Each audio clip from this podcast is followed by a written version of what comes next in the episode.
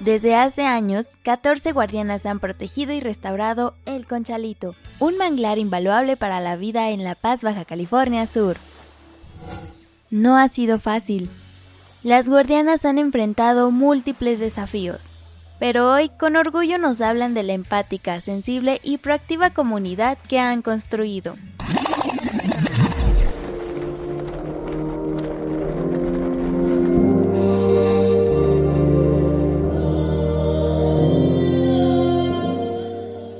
Acompáñanos en este episodio de nuestro Encuentro de Saberes, repensar las ciudades costeras desde la biodiversidad, un podcast de GIZ México en colaboración con Semarnat y Sedatu.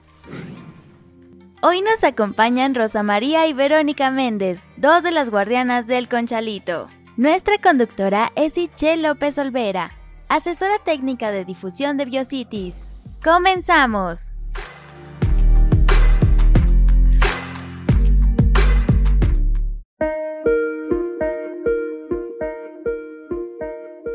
Pues mi nombre es Rosa María Gel, soy socia de OCRE, guardiana del Conchalito, vivo aquí en el, Manglito. Soy este, suplente tesorería de la, del Consejo de Administración. yo soy Verónica Méndez y soy pertenezco a OPRE y soy guardiana del Conchalito y soy vigilante de aquí del costero. Mucho gusto y muchas gracias por haber aceptado esta entrevista. Nos da mucho gusto estar platicando con ustedes en esta sesión de el podcast Repensar las ciudades desde la biodiversidad. Hashtag sin biodiversidad no hay ciudades. Y justo el tema que ustedes están platicando sobre a lo que se dedican, que es, es, ser guardianas del Conchalito, que es una zona en donde hay un humedal en la ciudad de La Paz, pues es muy relevante para el tema que nosotras estamos trabajando desde la GIZ México. Entonces me gustaría que me contaran un poquito más quiénes son las guardianas del conchalito y qué hacen exactamente. Pues mire, nosotros llegamos aquí porque a cuidar el callo, lo que es el callo de hacha, y por eso entramos aquí. Ya estando aquí nos dio por cuidar los mangles, cuidar juntar basura, no dejar que la gente destrozara los mangles, a decirle a las personas que no podían entrar los carros, las motos, y más bien pues a eso, a cuidar.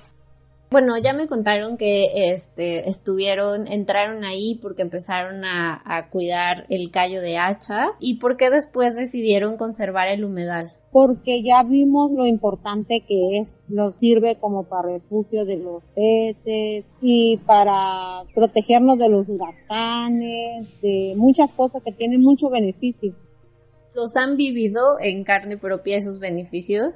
Sí, qué ha pasado en sus vidas que dicen, ah, sí, este humedal es súper importante para nosotras, para la comunidad, porque pasó esto y, el humedal hizo esto. Pues mira, el humedal, lo que es manglar, ha resguardado mucho en, ciclones a lo que es el gallo. Nosotros tenemos el comanejo, nos dio la CONAM como vigilantes a cuidar el callo porque por aquí no los estaban saqueando.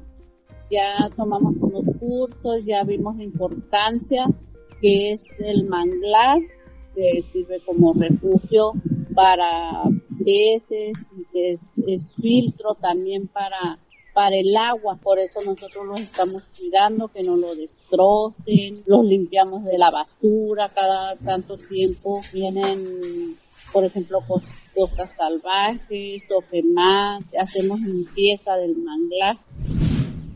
Es impresionante que les genere tantos beneficios este humedal, pero cuéntenme qué tan difícil ha sido llegar hasta donde están ahorita y tener esto que me están contando del permiso de la CONAMP o la concesión de la CONAMP para cuidarlo. ¿Cómo fue ese camino? ¿Qué tuvieron que hacer?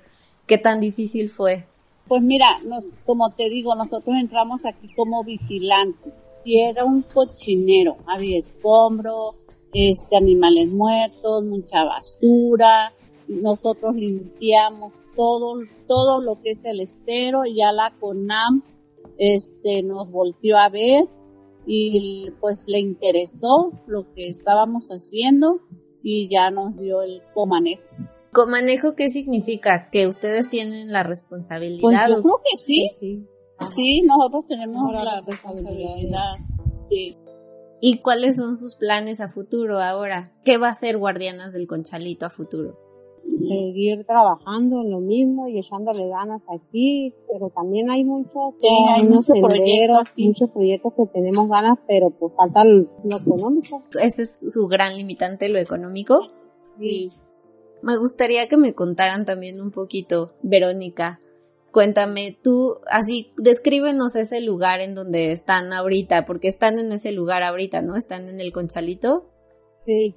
Descríbeme, ¿cómo, cómo lo ves? ¿Qué significa para ti? Pues para mí, vida. Te sientas aquí, respiras a gusto, te... Muy bien, muy bien, muy a gusto me siento yo aquí. Si hay problemas, aquí se te ¿Y para ti, Rosa, qué significa? Pues también, porque pues el mangle es un pulmón, como que dicen para la, para la ciudad, porque es, puro oxígeno, puro, puro, pues todo. Estoy muy a gusto.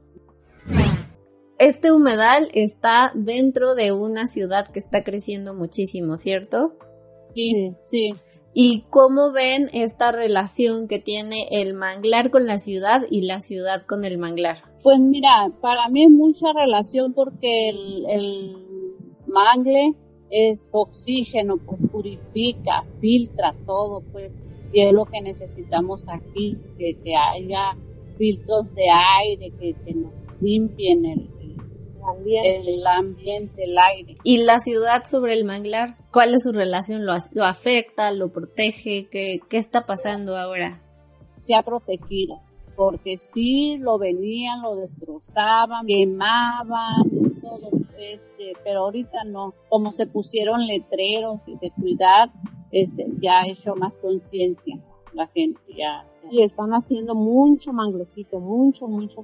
Ay, qué bonito. Y la gente va, desde que ustedes están ahí y que lo están cuidando y está más limpio, ¿ustedes han visto algún cambio?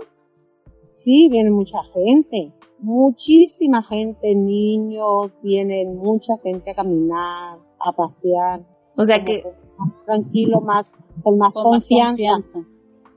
O sea, ustedes han logrado que ese espacio sea para recreación, han logrado también que ese espacio sea un sitio seguro para las personas. Sí, y se nos ha acercado mucha, gente y nos ha dicho muchas gracias. Nosotros nos daba miedo venir aquí porque entraba mucho, que, entraban a hacer daño a los malvivientes y no, muy contenta está la gente. Vienen en la mañana y vienen en la tarde porque nosotros tenemos, venimos unas en la mañana y otras venimos en la tarde. Oigan, y como mujeres ha sido difícil para ustedes organizarse y estar ahí. ¿Cómo ha cambiado su vida? Pues ha cambiado mucho porque aparte de que tenemos un sustento que llevamos a la casa, pues nos llevamos bien con las compañías. No fue tan difícil porque pues todas nos, todas, todas queremos lo mismo y hay mucho apoyo. Ay, qué bien. De toda la comunidad. Ajá, sí. Oigan, ¿y cómo se sienten ustedes de su trabajo? Pues muy orgullosos. Muy orgullosos. Hemos logrado mucho. Qué bonito. Oigan, pues muchas gracias. Lo que le dejamos a, a, las personas que nos están escuchando y nos escucharán es que ustedes son un gran ejemplo de que es posible con organización y con mucho compromiso eh, proteger un espacio tan importante y hacer un cambio en la ciudad. Ustedes ya lo dijeron, es un pulmón, es un filtro de agua, es protección para huracanes y también es un espacio de recreación que ustedes han hecho que sea seguro y bonito para el disfrute. Muchas gracias por haber aceptado esta llamada. Muchas gracias. Muchas gracias, Rosa. Muchas gracias, Verónica. Les mando un abrazo y con esto terminamos este, este podcast de la serie Repensar las ciudades desde la biodiversidad.